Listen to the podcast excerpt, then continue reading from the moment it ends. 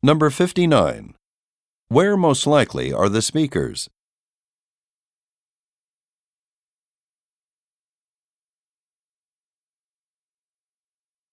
Number 60. According to the woman, when will the men most likely reach Moscow?